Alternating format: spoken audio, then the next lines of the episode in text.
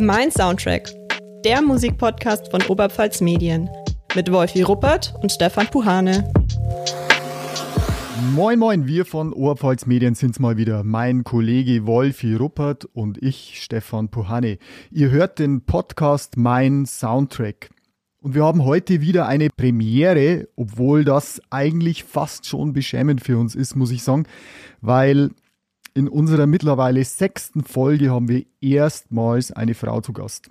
So lange uh. hat das gedauert.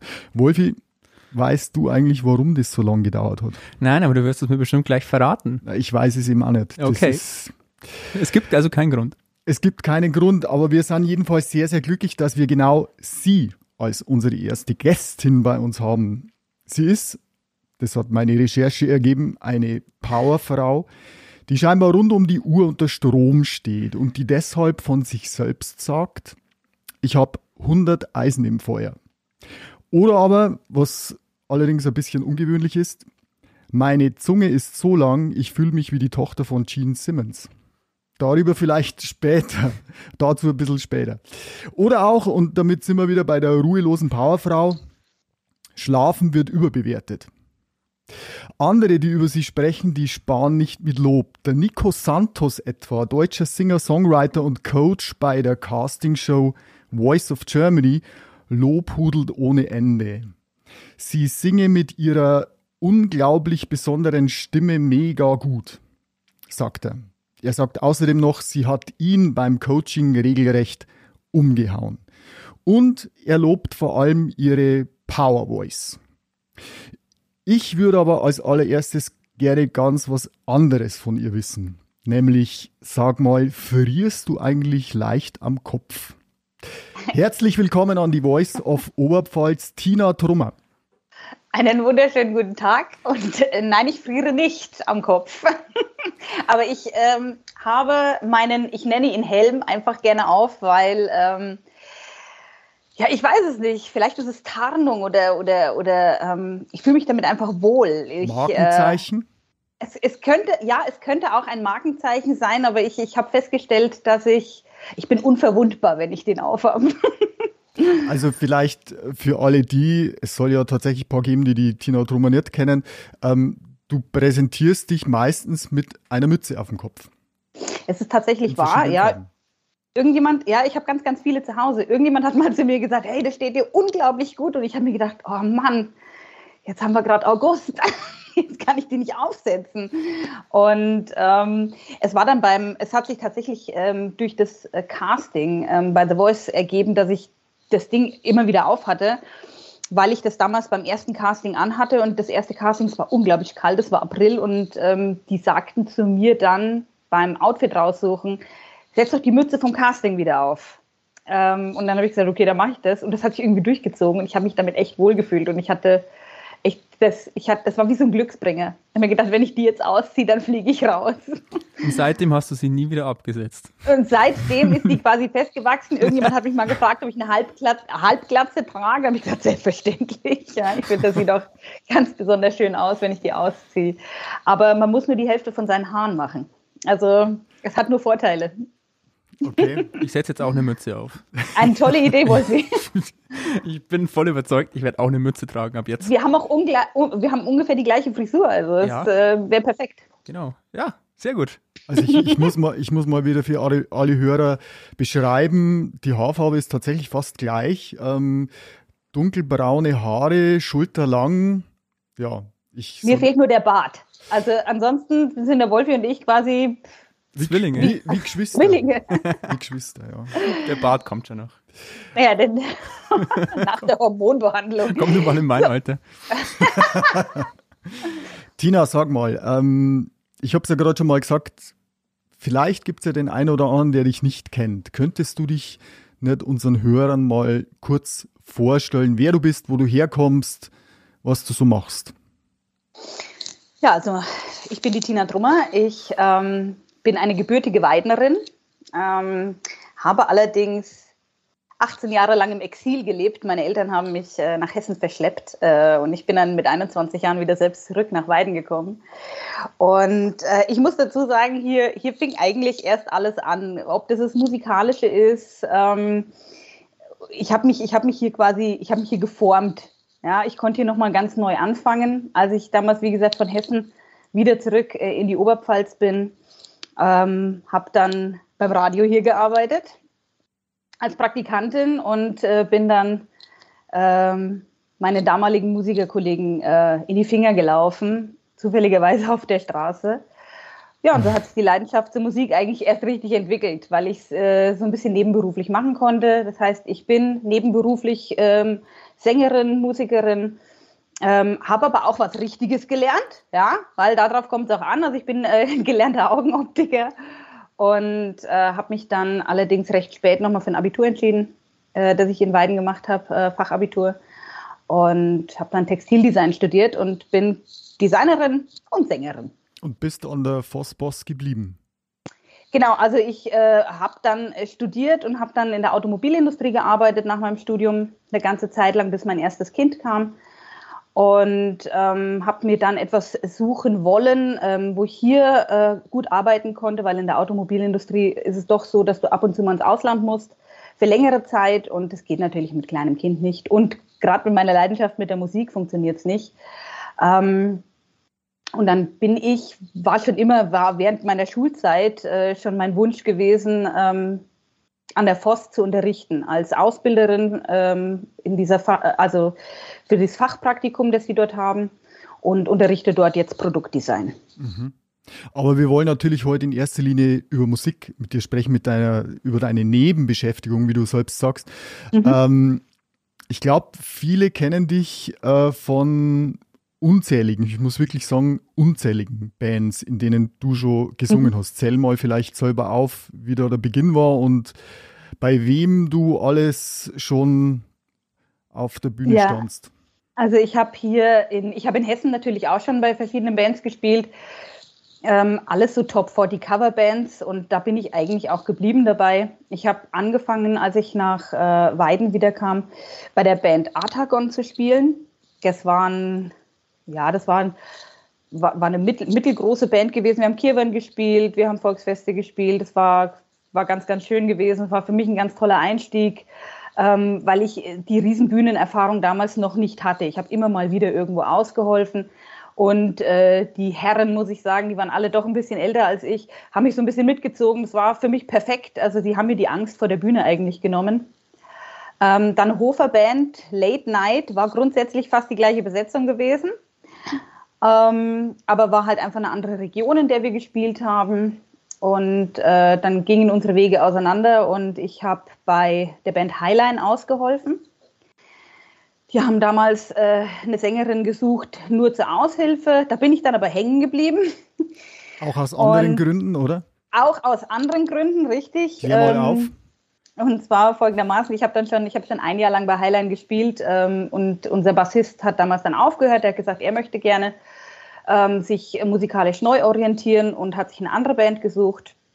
Ja, und dann standen wir da und haben gesagt, ja, jetzt brauchen wir einen Bassisten. So.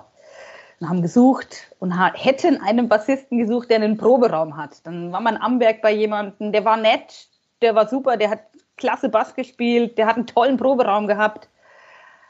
Aber der war halt einfach, der, der war zu wenig cool. und dann haben wir.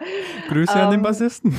Grüße an den Bassisten hier. Ich weiß gar nicht mehr, wie er hieß. Es tut mir total leid. Ja, ähm, sag's auch und ähm, vielleicht weiß er es auch gar nicht mehr, dass er bei uns vorgespielt hat. und ähm, dann haben wir noch äh, eine Anfrage gekriegt von jemandem aus Neudorf. Und ich ich erstmal, ja, ich meine, ich, ich, natürlich habe ich dann für eine Zeit lang hier äh, gelebt, aber ich habe noch nie was von Neudorf gehört. Ich so, wo ist Neudorf? Ja? Ähm, haben sie gesagt, naja, Louisville Now. Und ich so, okay, da kenne ich mich aus, da gibt es eine Autobahnabfahrt. und ähm, naja, wir sind da damals vorgefahren und der junge Mann hat einen Proberaum gehabt und konnte Bass spielen. Und singen hat er gesagt, kann er auch ein bisschen. Also er, das heißt, er könnte Background mitsingen. Und mir gesagt, perfekt. Und wir fahren vor dieses Haus und ich sehe ihn und da habe ich mir gedacht, den heirate ich mal. das war total witzig, weil der überhaupt äh, nicht meinem Typ entsprach, ja, gar nicht. Ähm, aber ich, der war mir so sympathisch, habe ich gesagt, den heirate ich mal. Und Liebe auf den ersten Blick. Also bei mir auf jeden Fall, also ich weiß nicht, ob es Liebe war, aber ich musste den Mann ja auch erstmal kennenlernen. Weißt du, kaufst ja, denn die Katze im Sack? Wenn du den gleich heiraten willst. ja, das war aber komisch, das war so ein Geistesblitz, ja. Im nächsten Moment habe ich das auch schon wieder verworfen gehabt, aber wir waren tatsächlich zwei Jahre später verheiratet. Also es ist irre. Ja, das war dann mein Mann, der spielt immer noch bei Highlight übrigens. Bass und ähm, äh, wir haben ihn dann nicht nur wegen dem Proberaum genommen. Also er hat einfach sehr, sehr gut zu uns gepasst. Auch ähm, wegen seinem guten Aussehen wahrscheinlich. Auch wegen seinem, selbstverständlich. Also natürlich. Und ich meine, du kannst jetzt auch niemanden aus der Band rausschmeißen, der mit der Sängerin zusammen ist und umgekehrt genauso wie ich. Wir haben das schon geschickt gemacht. Das Ruder an Nein. euch gerissen. Es hat, das hat einfach super funktioniert. Es hat auch auf der Bühne super funktioniert, muss ich sagen. Ich denke nicht, dass irgendjemand mitgekriegt hat, dass wir zwei ein Paar sind. Also ähm, da sind wir doch recht professionell, ähm, wenn es um sowas geht. Und ähm, dann habe ich, genau, dann habe ich aufgehört, weil ich gesagt habe, ich möchte gerne, ich möchte gerne Mutter werden und ähm, das hat dann auch geklappt. Und dann habe ich gesagt, so jetzt würde ich gerne wieder musikalisch neu einsteigen. Und war dann quasi während mein Sohn, äh, also zu Beginn schon von meiner Schwangerschaft, ähm, war ich bei einer kleineren Band gewesen. Wir haben ganz viele Hochzeiten gespielt. Das war die Band Mashed Up aus Wernberg. Mhm. Tolle Truppe, super Jungs. Ich hatte den, den Spaß meines Lebens. Das waren alles keine Profis, das waren wirklich Laien, aber das war einfach lustig. Da geht man im Proberaum und sagt, so, was spielt man heute? Also da so ohne Konzept, aber da sind die coolsten Sachen dabei entstanden. Das hat echt Spaß gemacht. Und ähm, das, das war das, da habe ich mich auch nochmal neu finden können. Also die, die Jungs waren klasse, weil sie es einfach so ungezwungen gemacht haben. Die haben einfach das gespielt, worauf sie Bock hatten. Und dann genau, dann kam der Jan und äh, ich habe mich erstmal ein bisschen aufs Mama-Sein konzentriert, habe zwischendurch natürlich mit Meshdub noch Hochzeiten gespielt und, und solche Geschichten gemacht, also kleinere Dinge, Dinge, die hier im Umkreis waren. Und dann rief mich eine Kollegin aus der Coverband-Szene an. Und das war die Tanja Späth. Und die Tanja hat gesagt, du, wir haben gerade eine Sängerin, die ist schwanger. Ich so, da, herzlichen Glückwunsch. ähm, wir bräuchten jetzt jemanden so ersatzweise. Ich schicke dir mal ein paar Termine, such dir mal ein paar raus, ähm, die du eventuell übernehmen könntest und ähm, dann gucken wir mal weiter. Ja, dann habe ich mir da mal zehn Termine rausgesucht. Und aus den zehn Terminen sind dann das Jahr drauf 50 Termine geworden. Ui. Und die, Midnight Ladies. Das waren die, genau, das waren die Midnight Ladies gewesen. Ich habe äh, hab dann erstmal ausgeholfen bei denen und habe dann aber total, also man muss, man muss kurz dazu sagen, diese Coverband-Szene, die ist bei uns hier so in dieser in der Oberpfalz, im Oberfranken, Mittelfranken, also das ist eine riesengroße Szene und ähm, die gibt es auch nur bei uns hier in dieser Region so. Du, ihr müsst euch das vorstellen, dass die, die berufen uns aus verschiedenen Teilen Deutschlands an. Wir, wir schwärmen da aus. Also das ist ein Riesenpool an Coverband-Musikern. Und da dreht sich auch immer wieder dieses Coverband-Karussell. also jeder spielt da irgendwie mal bei jemand anders in der Band und ähm, man kennt sich. Ähm, das ist wirklich ein riesengroßes Netzwerk. Und ähm, dann hieß es immer, ah, die Midnight Ladies die spielen ja nicht live. Da kommt ja viel vom Band. Okay. Und Warum? Weil, ja, weil, weil man es Frauen nicht zutraut. Äh, richtig. Äh, ja, tatsächlich. Richtig. Es ist tatsächlich so und ich muss auch ganz ehrlich dazu sagen, genau das gleiche Bild hatte ich auch. Äh, ich habe die Midnight Ladies vorher zwei oder dreimal gehört. Nicht öfter und man, man, hört dann schon, was kommt jetzt vom Band, was ist live, ist es von der Qualität her gut und ich muss sagen, mich hat es nie richtig mitgerissen. Ja, und dann habe ich gesagt, na ja, komm, du möchtest wieder einsteigen in diese ganze Geschichte, mach das mal mit. Mittlerweile haben sich aber diese, diese Band komplett neu also, äh, aufgestellt. Also es waren mhm. die Gitarristin, die dabei war, das war mir keine Unbekannte gewesen, da wusste ich, die ist wirklich sehr, sehr gut. Die Schlagzeugerin kam aus Berlin, die Bassistin auch, also das waren alles studierte Musikerinnen gewesen. Und äh, die einzige, die ich nicht kannte, das war die zweite Sängerin. Ähm, das war ein ganz junges Mädel, damals, als ich angefangen habe, gerade mal 20 Jahre alt. Und dann ich, und die Tanja, das wusste ich, das ist eine sehr, sehr gute ähm, Keyboarderin, habe ich mir gedacht, ich probiere das jetzt einfach mal aus. Und ich wurde dann dort echt eines Besseren belehrt. Ähm, die waren so gut, die haben sich innerhalb von einem Jahr äh, quasi neu aufgestellt und man hat einfach gemerkt, da kommt nichts vom Band. Und da kommen von anderen Coverbands kommt viel mehr vom Band als von den Midnight Ladies. Dass mal irgendwo eine Gitarre eingespielt wird, weil vielleicht gerade die Tanja vom Keyboard zur Gitarre wechselt oder so und dass du dann mal so zwei, drei Geschichten hast, das passiert bei jeder Band. Aber das, das zerstört aber jetzt gerade ein bisschen mein Bild von den Coverbands. Ich dachte immer, die spielen tatsächlich zu 100% live. Nee, das geht ja gar nicht. Also da muss so. ich dazu sagen, also ich, Highline muss ich dazu sagen, da kommt wirklich gar nichts vom Band. Also die machen das sensationell, ähm, aber du hast immer wieder, immer wieder Bands, die dann, gerade wenn sie solche Rammstein-Geschichten machen oder sowas, dann spielt dann noch eine Gitarre mit. Ja, wenn es zum okay. Beispiel nur ein Gitarre, also das ist passiert bei den Midnight Ladies bei zwei Liedern, ähm, dass man da was einspielt. Es gibt andere Bands, die lassen da mehr mitlaufen. Okay. Und ähm, das hängt ja, ja auch damit zusammen, dass man professionell ist, glaube ich, ja. Stefan. Also das, umso besser die sind, umso mehr Möglichkeiten haben sie ja auch was einzuspielen. So eine Dorf-Coverband, die sonst nichts drauf hat, die wird kaum eine andere Gitarre einspielen können. Aber bist, ja, du, jetzt, bist du jetzt nicht so ein bisschen wie der Zauberer, der die Tricks verrät? nee, finde ich nett, weil du musst ja dazu, es ist ja jetzt nicht so, dass wir die, diese Gitarre irgendwo herkaufen oder, oder wenn er mal oder Schlagzeug oder was weiß ich, das wird ja trotzdem von uns eingespielt. Okay. Also das ist ja, ähm, das, das wird das wird abgespielt, damit du einen saubereren Übergang für irgendwas hast, mhm. gerade wenn ein Instrumentenwechsel stattfindet oder so. Ja. Aber wenn ich, wenn ich da kurz mal einhocken darf, aktuell ist, äh, bist du in einer Coverband, die sich einer einzigen Band verschrieben hat, oder? Sehe ich das richtig? Die aktuell Arrow bin ich, genau, Chicks. aktuell bin ich bei den Arrow Chicks. ähm, ich habe ähm, dann bei den Midnight Ladies, ich habe bei den Midnight Ladies aufgehört, weil es mir einfach von der von der Fahrerei erstmal zu weit wurde und ich gedacht habe, ja. naja, ich möchte vielleicht nochmal ein Kind haben und ähm, Fahrerei muss vielleicht kurz erklären. Ich glaube, da ja. waren die Auftritte in erster Linie äh, nicht in Bayern, sondern genau. Wir haben ganz viel im Saarland gespielt und in der Pfalz, ähm, Luxemburg. Wir waren in Holland, wir waren in Österreich und in der Schweiz ähm, seltenst mal in Bayern. Also in, bei Highline war es dann so gewesen, dass wir nachts immer heimfahren konnten, da waren die Gigs nicht so weit weg. Ähm, das heißt, ich, ich hatte am nächsten Tag auch was von meinem Tag und bei den Midnight Ladies war es so, ich bin am Freitag um 10 Uhr, habe ich mich ins Auto gesetzt und am Sonntag um 16, 17 Uhr bin ich erst nach Hause gekommen. Also wir sind wirklich mit dem Bus dann durch ganz Deutschland gefahren. Und die Aero Chicks, also das kann, kann ja jetzt die Coverband der Dixie Chicks sein oder die Coverband von Aerosmith. Zweiteres. Genau. Das ist äh, eine Aerosmith Coverband. Da rief mich dann auch irgendwann mal die Schlagzeugerin an und ich hatte dann auch keine Angst mehr gehabt vor äh, Musikerinnen, weil ich dazu sagen muss, ich das es sind auch bloß noch, Mädels. Es sind auch bloß Mädels und es lief noch nie so professionell ab, finde ich, in der Coverband wie bei dieser Damenband, bei den Midnight Ladies. Das okay. hat mich so, das hat mich absolut geflasht. Das war so gut qualitativ und ähm, auch von der Organisation. Und dann habe ich mir gedacht, cool, Arrow Chicks. Ich bin ja sowieso eher du zu die Rocksau. Da sage ich zu. Da passt ja. Dude looks like a lady, ne? Absolut. Also ich habe ich hab Aerosmith äh, tatsächlich ich glaube, in den 90ern mal live gesehen. Da war der Steven Tyler nur ein bisschen jünger. Und da hat er tatsächlich während einem Konzert einen Vorwärts- oder Rückwärtssalto auf der Bühne gemacht. Das Inwieweit kann ich aktuell nicht. Okay. Vielleicht nächstes Jahr, ich weiß es nicht. Also nein, ich muss, ähm, wir haben ja, wir haben ja letztes Jahr im, ähm, wann war es gewesen? Im Januar haben wir es Proben angefangen. Ja?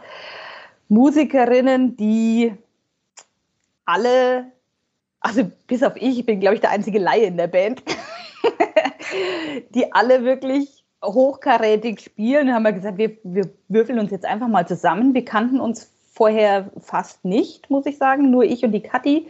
Das heißt, die Kathi ist die Gitarristin auch, die bei den Midnight Ladies mitgespielt hat. Und die Jassi Hofer, ähm, unglaublich gute Gitarristin, hat in äh, Amerika Gitarre studiert. Die Alexandra Merl spielt bei Alpha Will Bass. Ähm, und unsere Schlagzeugerin Alf. Alpha Will? Die Alpha, Alpha Will, ja, ja, also die Alpha Will, ja, ja, mit mhm. Marian Gold, ja, ja, die Alpha mhm. Will. Also die füllt quasi auch noch große Stadien, die Alex. Ähm, und unsere Schlagzeugerin spielt, ist quasi die Drummerin in einer, ähm, äh, in einer, ja, auch so auch eine Rockband, also Maidenhead, genau, Maidenhead. Also sie ist, genau, sie ist, äh, sie, sie hat sich quasi diese, diese Tribute-Band-Szene ver, verschrien. Und ähm, es gibt eine ja, Coverband und eine Tribute-Band-Szene. Ja. du bist jetzt quasi in beiden drin. Ich habe jetzt beide aber es ist, not, es ist natürlich so, weil du gerade gesagt hast, die, äh, deine ganzen Kolleginnen sind Profis und du bist jetzt der einzige Nicht-Profi, aber du bist wahrscheinlich jetzt mittlerweile das Zugpferd, weil, weil, und jetzt kommen wir wahrscheinlich zum großen Höhepunkt deines bisherigen Schaffens, Voice mhm. of Germany. Ähm, du warst 2019 bei der 2019er Ausgabe von Voice of Germany Kandidatin mhm. und hast es bis auf die Comeback Stage fast ins Halbfinale geschafft. Erzähl mal. Wo fange ich an? ähm, fang, fang doch vielleicht an, dass, dass das nicht dein erster Versuch war. Ja. Äh, ich habe ich hab mich 2013 oder 2014 habe ich mich mal ähm, bei so einem Scouting angemeldet. Also die scouten ja in verschiedenen, äh, in verschiedenen Städten in Deutschland und da meldest du dich online an und dann kriegst du eine Scouting-Nummer und mit dieser Nummer äh, oder mit diesem Termin, den du da kriegst, fährst du dann halt eben in dieses Hotel, zum Beispiel nach München, wo dieses Scouting stattfindet. Und das habe ich damals gemacht. Und mein Mann war mit dabei, der saß dann quasi im Auto vor dem Hotel, weil durfte sonst niemand mit rein. Und dann sitzt man da in einem Raum und dann wird man da mit 50 Leuten zusammen hingesetzt und dann tritt man in Fünfergruppen nach vorne und singt zehn Sekunden ein Lied also man stellt sich kurz vor, singt zehn Sekunden ein Lied und wenn diese 50 Leute gesungen haben, dann gehen die Damen und Herren von der Musikredaktion und ein Vocal, ein Vocal Coach ist mit dabei, gehen raus, beraten sich, kommen wieder rein und sagen, wer weiter ist. Also wer in die nächste Runde mitkommt, und äh, diese 50er Gruppen, da gibt es mehrere am Tag, die dann eben quasi ab, ich sage nicht abgefertigt, ist vielleicht das falsche Wort, aber es, ist, es sind ja nicht nur 50 Leute, die pro Tag gecastet werden. Also das ist im äh, halbstündlich werden da 50 Leute sich angehört. Und dann kamen die dann wieder rein und dann durfte ich tatsächlich noch eine zweite Runde singen äh, in, in München und dafür sollte man sich ein Instrumental mitnehmen und durfte dann mit diesem Instrumental singen. Wir waren fünf Mädels, die da rausgezogen wurden von diesen 50 Leuten. Und von diesen fünf Mädels war ich dann die Einzige, die nicht weitermachen durfte. Ähm, ich bin dann quasi rausgeflogen, 2014, äh, gleich nach der zweiten Runde. Und dann habe ich mir, also ich war schon ein bisschen enttäuscht, ähm, weil ich es gar nicht so schlecht fand, was ich gemacht habe. Aber ich habe mir gedacht, hey, die Leute sind echt gut. Und auch diese Leute in diesem Forecasting, also in dieser ersten Runde, die waren schon so gut dass äh, ich mir gedacht habe, wow, was sortieren die denn da aus? Ne? Mhm. Und dann war ich weniger enttäuscht, aber ich habe mir gedacht, okay, komm, das mit dem Casting, das lässt du jetzt einfach mal sein, das ist nicht deins. Ja, ich muss dazu sagen, ich habe es mit 19 habe ich es mal bei einem Deutschland sucht den Superstar Casting probiert. Oh ich glaube, das war das, ich glaube, das war die zweite oder die dritte Staffel damals. Ähm, und da hat man damals schon gemerkt, also das war was ganz anderes. Da habe ich keinen Vertrag unterschrieben. Darüber darf ich äh, auf jeden Fall lästern, muss ich sagen, weil in dieser Gruppe, in der ich drin war, da haben die die Lachnummern rausgezogen. Und dann okay. habe ich mir gedacht, okay, also da habe ich schon die, da, da, da fühle ich mich nicht wohl. Das ist, da werde ich nicht ernst genommen. Mhm. Und äh, bei The Voice ist das einfach was komplett anderes. Ja. Also die Leute werden nicht vorgeführt. Absolut nicht, absolut nicht. Also das ist, da geht es wirklich um dich und da geht es um deine Stimme und äh, um nichts anderes und es geht um Musik. Und ähm, man will sich ja auch, man will ja auch ernst genommen werden in dem, was man da tut. Und 2019 bist du dann tatsächlich, hast das äh, durch die ganzen Forecastings geschafft und bist tatsächlich dann auf die große mhm. Bühne vor die Jury gekommen, aber dann hat sich keiner umgedreht. Also ich muss, ich muss dazu sagen, ich habe mich zwischen 2014 und 2019 jedes Jahr wieder beworben und bin aber einfach nicht mehr zu dem Casting hingefahren und habe gesagt, na nee, ich hatte immer irgendeinen anderen Grund. Ich habe gesagt, oh, ich habe Bauchschmerzen oder ich habe irgendeinen Termin oder aber ich habe mich immer angemeldet. Ich war immer, also ich war immer angemeldet, weil mich hat es trotzdem irgendwo gejuckt, weil jedes Mal, wenn du das siehst, ähm, diese Aufzeichnungen, dann denkst du dir, boah, wie cool, das, aber das kannst du doch auch. Ähm, dann, ja, wie gesagt, immer wieder beworben und bin nie hingefahren. Und 2019 habe ich es genauso gemacht und habe gesagt, bin, bin wieder nicht hingefahren. Und dann haben, haben die mich aber angeschrieben. Die, ähm, ich habe dann eine E-Mail gekriegt, nachdem diese Scouting-Runden schon fertig waren und dann hieß es, du, pass mal auf, du hast dich jetzt schon wieder beworben. also ich meine, es fällt ja irgendwann mal auf. Ne? Hör auf, uns zu nerven. ja, du hast dich jetzt schon wieder beworben, jetzt bist du schon wieder nicht gekommen. Ähm, wir haben noch so einen, so einen Last Chance Day in Berlin, komm doch da mal vorbei. Und das hat mich in dem Moment echt total beeindruckt, dass die mir quasi also nochmal hinterhergeschrieben haben. Und dann habe ich gesagt, okay, also du kannst jetzt vielleicht doch nicht so die Pfeife sein, wenn sie dir, wenn sie dich nochmal anschreiben, weil sie dann eben auch auf meinen, auf meinen Instagram-Account ähm, aufmerksam gemacht haben oder mich, haben gesagt, uns gefällt es gut, was du da machst. Komm doch einfach mal vorbei. Dann habe ich mir meine Mädels geschnappt und habe gesagt, ab nach Berlin, wir fahren da mal hin, wir gucken uns das an und habe mich an der Tür aber schon bei denen verabschiedet und habe gesagt, Mädels, ich bin in zehn Minuten wieder da.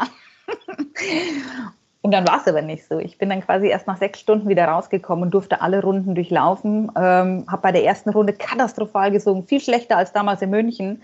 Aber ich habe mich gut verkauft. Ähm, ich habe mir gedacht, ich brauche eine Story. Und ich habe mich mit einer unterhalten, die saß neben mir und sie, ich habe sie gefragt, was sie beruflich macht. Und dann sagt sie, sie ist Logopädin. Und dann musste ich, ich musste so lachen. Und dann sie so, was denn los? Dann habe ich gesagt, nee, passt schon, alles gut.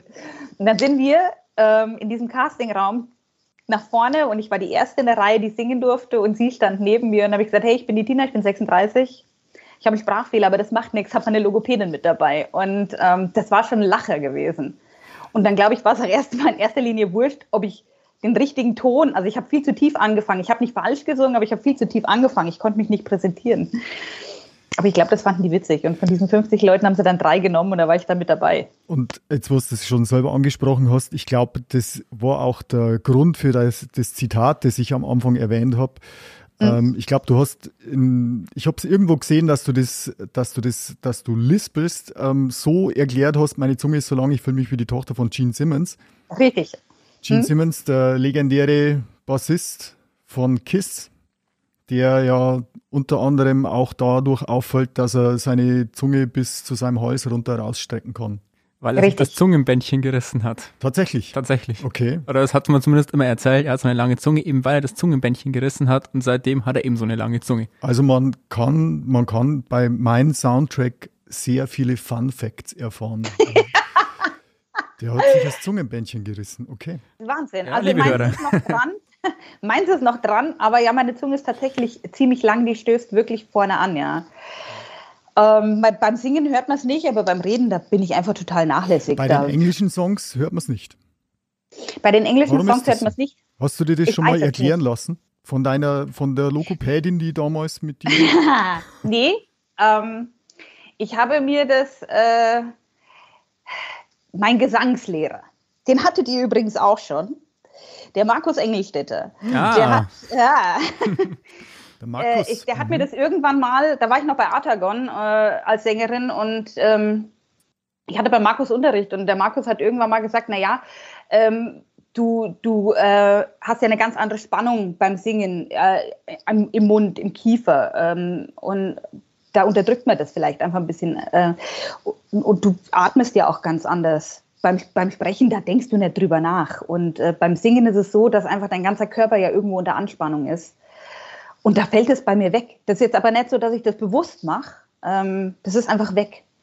Und bei deutschen Liedern ist es oft so, wenn ich ein deutsches Lied singen muss, wie ich jetzt damals bei The Voice auch mal machen musste, da bin ich dann nervös. Und durch die Nervosität wird mein Mund so trocken, dass ich das auch nicht so ausschalten kann, wie ich es eigentlich gerne möchte. Ich muss mich dazu arg auf den Text konzentrieren und zu arg vielleicht auch darauf konzentrieren, dass ich nicht zu arg das R rolle oder zu arg lispel und dann mache ich es trotzdem. Also es ist ganz, ganz merkwürdig. Aber vielleicht nur mal auf diese, ähm, ja, auf die Blind Auditions in Voice zurückzukommen. Also du hast es ja schon erwähnt, es hat sich keiner von den vier umgedreht. Das war damals in der Jury der Sido, Ray Garvey, Mark Forster und Alice Merton. Merton? Merton? Alice Merton, ich, ja. Ich habe die tatsächlich vorher nicht gekannt irgendwie. Was? Äh, nö.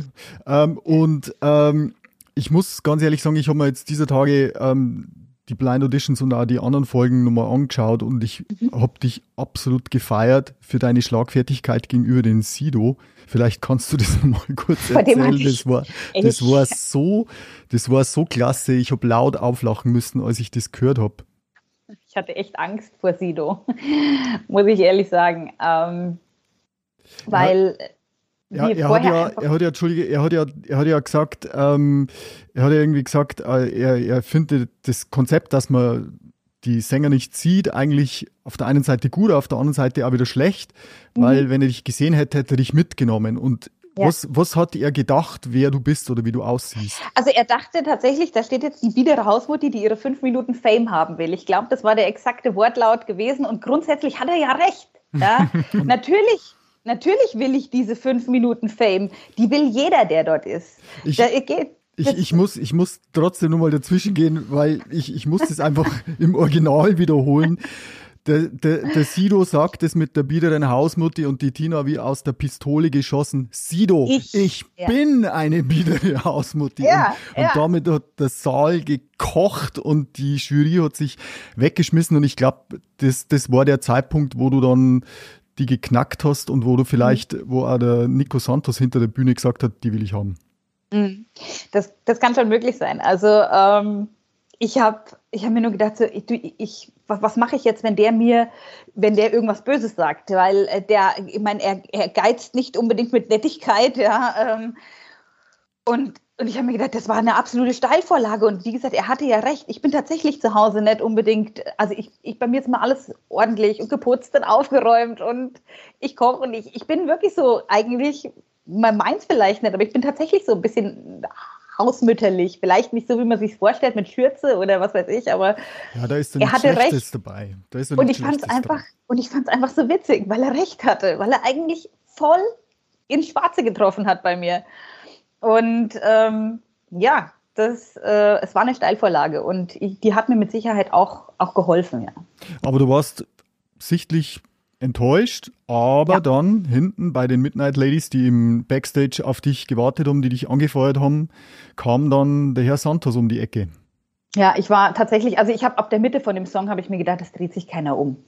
Ich hatte jetzt meinen, meinen guten Ton, den ich eigentlich rausfeuern wollte, den hatte ich schon. Am Anfang habe ich ein bisschen gewackelt, weil ich einfach auch so nervös war. Und dann habe ich mir gedacht, da dreht sich keiner um. Aber du ziehst jetzt einfach mal dein Programm ab, das du auf der Coverband-Bühne abziehst. Und ich habe gemerkt, dass ich mit dem Publikum gut arbeiten konnte und dass die das ganz gut fanden, was ich da mache. Der, Song war, gedacht, der Song war übrigens Hands Clean von Alanis Morissette ist auch nicht unbedingt ein Song, den jeder kennt. Ne? Man muss ja dazu sagen, in dem Publikum sind unglaublich viele ganz, ganz junge. Und so meine Generation, die kennen Hands Clean, ja, die kennen Alanis Morissette. Wolfi, ich weiß nicht, wie es bei dir ist. Ich meine, ja, natürlich, Alter. doch, doch, doch. Ähm, okay. Und, Wolfi weiß ähm, sogar, was ein Single ist und eine Langspielplatte. Ja. Nein! Das, das weiß ich nicht. Das habe ich ihn aber, aber habe ich ihn aufklären müssen. Ach so, okay, okay. Stimmt aber überhaupt nicht. Behauptet ihr irgendeine Scheiße? Ähm, ich habe mich, ich habe ich habe bei den, bei den Proben vorher, habe ich mich immer, ich stand wie angewurzelt auf dieser Bühne, habe mich nicht bewegt. Ne? Und ähm, bei dem Auftritt dann selber, weil ich Publikum hatte und mit dem Publikum einfach auch arbeiten konnte und die mich so ein bisschen getragen haben, habe ich mich dann auch bewegt. Und ähm, das, glaube ich, fand Nico auch ganz gut, weil ich, weil ich mich bewegt habe, weil ich nicht einfach nur starr dort stand, sondern ich habe einfach mein Zeug abgespult. Und dann bin ich hinter nachdem jeder sein Feedback abgegeben hat. Und ähm, man sieht es in einer Comeback-Stage-Folge sogar, dass ich an Nico vorbeilaufe und ich habe ihn aber überhaupt nicht registriert. Also ich habe ihn völlig, bin, bin einfach nur zu meiner Tür dahin gelaufen, wo meine Mädels standen. Und ähm, ich war enttäuscht. Ich war, ich war einfach enttäuscht, weil das, weil das so viel Aufwand war, den man da betreibt. Ähm, mit Interviews vorher und der Gang zur Bühne, was da alles aufgezeichnet wird und und und. Das ist, man geht morgens um 8 ins Studio und kommt abends um 10, 11 erst wieder raus. Ja, ähm, das ist unwahrscheinlich. Und irgendjemand hat mir gesagt, dass Nico Santos auch wirklich da ist. Also uns wurde vorher schon gesagt, es gibt diese Comeback-Stage und Nico Santos ist der Coach. Und ähm, ich habe dann im Flur äh, bei den ganzen Talents, äh, bevor meine Aufzeichnung war, habe ich dann gehört, der ist da. Der sucht sich die Leute schon raus. Ja, also cool. man muss vielleicht zur Erklärung sagen, für Nicht-Voice-Gucker, ähm, ich glaube, sechs ausgeschiedene Talente, also für die sich die Juroren nicht umgedreht haben, äh, können dann auf der Comeback-Stage quasi durch die Hintertür nochmal ähm, auf die Center Stage gelangen mhm. Und genau. können sogar rein theoretisch Voice of Germany gewinnen. Und du warst Richtig. einer der sechs Kandidaten, die das geschafft hat. Mhm. Und hast dich dann auch noch drei weitere Runden durchgesetzt oder zwei weitere Runden? Drei. Also ich habe mich zwei Runden durchgesetzt, die dritte durfte ich dann noch singen. Ich war quasi äh, ich, ein historischer Kandidat. Ich bin, ähm, bin der erste, der allererste Kandidat, der überhaupt für diese The Voice Comeback Stage ausgewählt wurde. Ähm, und dieses Jahr äh, wird es ja wieder ausgestrahlt. Ähm, gibt es ja wieder eine Comeback Stage. Und wie gesagt, vor 2019, ich war die, war die allererste Kandidatin, die sich da, die da auserwählt wurde. Macht mich schon ein bisschen stolz. Ähm, bist, bist du wieder dabei? Dieses Jahr. Hast, ich hast, du, hast du Ambitionen? Also nochmal dazu?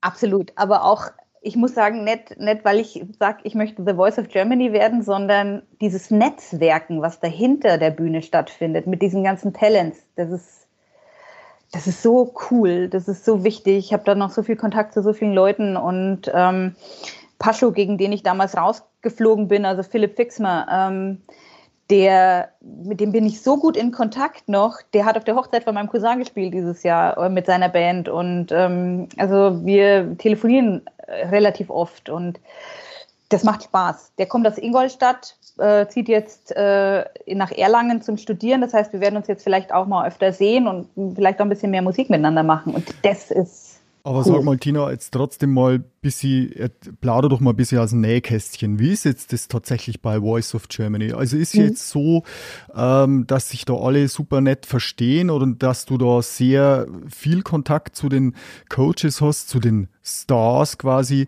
Oder beschränkt sich das tatsächlich auf die äh, paar Aufnahmen, die man dann im Fernsehen sieht? Also hast du jetzt mit Nico Santos tatsächlich über das Coaching, das man in der, in der Sendung gesehen hat, hinaus noch Kontakt gehabt und ist das Coaching äh, längerfristig angelegt gewesen und auch zu den anderen Juroren oder hat sich das tatsächlich dann erledigt gehabt ähm, nach den kurzen Auftritten?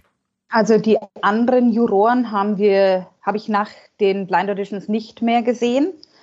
Ähm, die da, ich kann auch gar nichts über diese Battle-Phasen erzählen. Ich weiß nur durch die Erzählung eben von, von anderen Talents, dass jetzt ähm, dieses Coaching mit dem eigentlichen Coach ähm, vielleicht fünf Minuten, zehn Minuten für die Aufzeichnung war. Und jeder Coach hat ja noch einen Side-Coach, mit dem er sich berät. Und es gibt Vocal Coaches eben direkt im Team und mit denen arbeitet man dann meistens diese ganzen Geschichten aus. Ja. Der Coach gibt natürlich seinen Senf dazu ab ein Ray Garvey, der möchte natürlich auch gewinnen, ja, das ist ja dem sein Anspruch. Aber tatsächlich, die tatsächliche Arbeit, will ich jetzt einfach so sagen, machen dann die Side Coaches und die Vocal Coaches. Bei der Comeback Stage, bei mir war es jetzt ganz anders gewesen. Äh, denn dieses Coaching, das wir mit Nico da am Klavier hatten, was man dann sieht, das hat teilweise echt mal eine halbe Stunde gedauert. Und ähm, der hat, er hat mich wirklich gecoacht. Also der hat mir Tipps gegeben und er hat gesagt, wie er das gerne hätte. Ähm, und wir sind dann natürlich nochmal mit den Gesangslehrern hochgegangen und haben das nochmal umgesetzt und vertieft, ja. Aber die eigentliche Arbeit hat Nico gemacht. Aber du bist ja jetzt trotzdem, als du bei Voice warst, warst ja du schon eine Sängerin, die zig Jahre auf der Bühne gestanden ist, die bei Markus Engelstädter Unterricht hatte. Also hatte der tatsächlich noch was Neues erzählen können? Hat dich das nur vorwärts gebracht, vorangebracht? Oder sagst, naja, gut, der hat mal jetzt Sachen erzählt, die habe ich eh schon gewusst? Doch, ähm, doch, das muss ich dazu sagen. Ich meine, jeder, jeder Gesangslehrer ähm, gibt dir irgendwo einen anderen Input. Der Markus zum Beispiel, der hat mir gesagt, wie, wie ich technisch irgendwo hinkomme, ja, ähm, damit ich fünf Stunden lang den Kick spielen kann. Ähm, der Nico hat mir jetzt zum Beispiel gesagt, wie ich da mehr Gefühl reinlegen kann oder wie ich das Ganze irgendwie so ein bisschen mehr emotionalisieren kann. Äh, die, die Vocal Coaches, die dann da dahinter stehen, die versuchen mit dir eine neue Version daraus rauszuarbeiten, was für mich ja ganz wichtig ist, weil ich kann nur covern. Ich habe nichts anderes gemacht als, ah, guck mal, hier hör dir mal das knallrote Gummiboot an und versuch's mal genau eins zu eins so umzusetzen, ja. Und ähm, das, das, war mein, das war mein täglich Brot in den letzten 20 Jahren. Und ähm, dann kommt aber eine Show, die dann sagt, wir möchten zwar äh, Sweet Child of Mine hören, aber wir würden es gerne ein bisschen anders hören. Und äh, ja. Ja, aber die, also es hat sich aber so angehört, wie wenn du diese Version schon lange drauf gehabt hättest. Ähm, ich habe natürlich vorher, also mein Sweet Child of Mine habe ich auch schon hunderttausend Mal gespielt und da gibt es wunderschöne äh, Unplugged-Versionen. Äh, da zieht man sich natürlich das Beste raus. Dann habe ich eine Freundin, der habe ich noch vorher geschrieben, habe gesagt, pass mal auf, das ist der Song, den sie mir gegeben haben. Sing mal mit mir was, versuchen wir mal da was anderes draus zu machen. Also wir haben da schon vorab ein bisschen was gemacht. Ähm, aber dann die Stellschraube am Schluss, die kommt dann von Nico. Und das muss ich sagen, er hat es fantastisch gemacht. Also ich habe, wenn er dir was vorgesungen hat, du konntest das sofort umsetzen, du wusstest, was er will, ja. Er war unglaublich professionell und ähm, also er hat es toll gemacht. Man muss sagen, der Mann ist zehn Jahre jünger als ich, ja, und hat und ich habe so viel von ihm eigentlich mitnehmen können. Und hast du hast du generell jetzt für deine für deine Musikerkarriere, sage ich jetzt mal, von durch den Auftritt von Voice profitiert? Also sei es jetzt durch ähm, durch die Bekanntheit, die wirst du, also man wird dich wahrscheinlich jetzt erkannt haben, erkennt man dich immer noch, gibt es Fanclubs? Verehrer, Nein, also Fan, Fanclubs. Heiratsanträge. Auch nicht, nein. Ich glaube, die Leute haben eher Angst vor mir. Also wer mich auf okay. Instagram verfolgt, der denkt sich auch so, die Frau hat nicht mehr alle Latten im Zaun. Ne? Also ich nehme mich, ich nehme mich weder ernst noch irgendwas. Also ich habe tatsächlich jetzt 1500 Follower mehr. Das ist nicht viel eigentlich. Ja? Ich kann damit kein Geld verdienen. Das heißt, ich, ich bin auf Instagram unterwegs äh, und unterhalte die Leute ähm, mit dem, mit, mit Blödsinn aus meinem Leben. Heute habe ich den, den, Inhalt meiner Spülmaschine gepostet. Ähm, und also die, die Leute finden es lustig. Ähm, ich bin seit, seitdem, seit dieser Aufzeichnung auch auf der Straße nicht irgendwie öfter erkannt worden. Ja, also kurz nach der Ausstrahlung waren dann schon so ein paar kuriose Geschichten, dass man dann irgendwie, keine Ahnung, ich bin über, über den Volksfestplatz gelaufen, da war gerade Highline hat gespielt und Volksfest war, das war zwei Tage nach meiner Aufzeichnung, glaube ich, und dann kommt ein, ein Herr auf mich zu, der müsste so Mitte, Ende 50 gewesen sein, legt mir seine Hand auf die Schultern, guckt mich an mit einem ganz ernsten Blick und sagt, viel Glück und geht einfach weiter. und ich, hab, ich fand das so witzig. Oder dann waren zwei Mädels gewesen, die mich von hinten anstupsen und sagen, bist du die, die gestern im Fernsehen waren? Ich so, ja, das bin ich. Und dann gehen die, die gucken sie mich so an, ich so, wollen wir ratschen? Und die hatten aber so viel Angst. Ich, keine Ahnung. Oder ich habe dann im Bierzelt auch gemerkt, die Leute gucken mich an. Ähm, aber es ist jetzt nicht so, dass äh, das Einzige, was sich da seitdem verändert hat, ist, dass die Leute mich auf der Straße plötzlich duzen. Okay. Ist, also ich bin nicht mehr 38, ich bin irgendwie 18 oder so. Also es ist für die Leute total normal, dass ich die Tina bin und nicht die Frau Trummer. Aber es ist für dich okay, oder? Absolut. Ich habe überhaupt kein Problem damit. Aber das fällt auf, ja. Das ist, war schon sehr, sehr witzig gewesen. Und aber für mich, für meine musikalische Karriere, um das wieder, ähm, um da wieder zurückzukommen, hat es mir leider momentan nichts gebracht, aber ich glaube, das ist der Pandemie zu schulden gewesen, weil ähm, ich einfach nicht weitermachen konnte. Alle Gigs, die aufgrund dessen gebucht wurden fürs Jahr 2020, die sind natürlich alle flach gefallen.